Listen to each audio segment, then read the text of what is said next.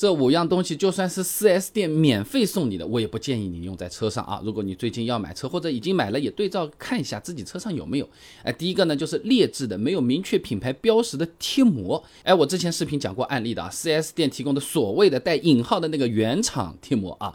呃，批发店里十块钱一米买的是比较多的，而且呢，可以在膜上打上任何自己想要的 logo，喷喷上去的。这种劣质膜呢，一般是工艺最差的染色膜，使用寿命比较短，还有可能会褪色，市面上基本上已经淘汰掉了。如果送的膜呢是那种颜色看着比较深，有点褐色的，大概率就是这种劣质的，你还不如不要嘞，有毒也无效啊。如果送的膜它是正规的，有品牌的，还有具体型号的，网上也查得到的，那还是可以用的。我们要分清楚情况看啊，记得呢要让销售员啊把这个品牌型号。写在合同上，哎，避免后期扯皮啊。第二个不建议大家用的赠品呢，就是不能固定的脚垫。中国消费者协会啊，对选购脚垫有个建议的，最好关注脚垫是否能在车上固定好，哎，带有这种防滑定位扣的那种脚垫，哎，另外呢，要关注这个材质啊是否是环保无异味。如果脚垫不能够很好的固定，开车的时候你脚垫一位移啊，往前一滑，说不定啊把油门卡住了，把刹车卡住了，都要出事的。二零零九年的时候，丰田就在美国出了个脚垫门的事件啊，你网上也看得到，由于驾驶员侧的脚垫可能会侵入到油门、刹车踏板，召回了三百。八十万辆丰田和雷克萨斯车型啊！你看人家这么大的代价，就是因为这么一个脚垫。所以说，4S 店送的脚垫你要注意检查一下，它安装的牢不牢的。如果直接就是地上放放的，和家里地毯一样的那种，还不如不要啊，命要紧啊！那第三个不建议用的赠品呢，就是店内升级版的，要不加点钱或者送给你的那个真皮座椅。有的加装的这个皮座椅套啊，有些店呢它叫做材质升级啊。那我们车上面啊看起来挺普通的这个座椅啊，其实。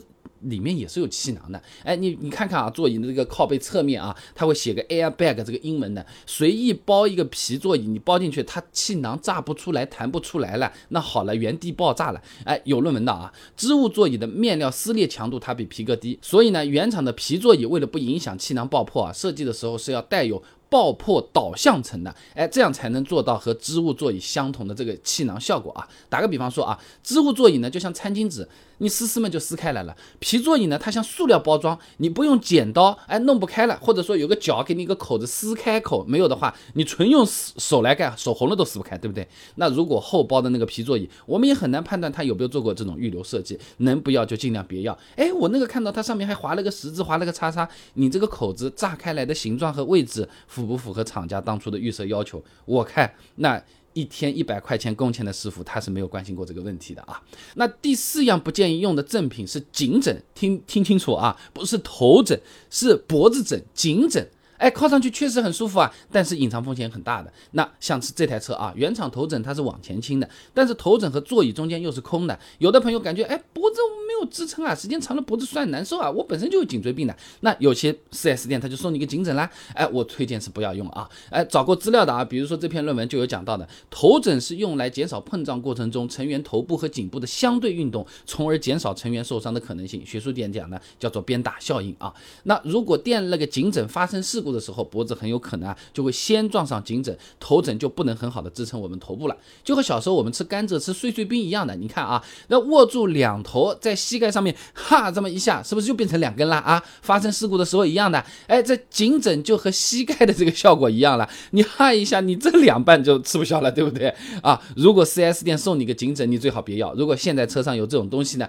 我也是推荐你拿掉，你真的觉得难受，你就办公室的座椅上用用吧啊。那第五个不建议用的赠品呢，是中控台摆件、玻璃瓶香水之类的。以前我们还专门做过视频啊，楼下园区逛过一圈啊，哎，这种摆件用的朋友还真的不少啊，真的是比较危险的。大一点的摆件摆在中控台中间，多少会影响我们开车视线，而且不少车主啊，直接把这些东西啊摆在副驾驶前面的安全气囊的这个位置上面放在那边，那隐患就大了。一旦发生事故。气囊，你猜，三十毫秒就一秒都没到，三十毫秒内完全展开。安全气囊它的膨胀速度达到了每小时两百八十公里啊，这个和高铁的速度差不多，你自己的车子都开不到那么快的，啪一下就出来了。这个时候摆件香水在前面一放，那不就是个破片手榴弹吗？就直接敲你头上了，碎片砸到我们脸上，受伤反而更严重，有时候会死人啊。那今天讲的是。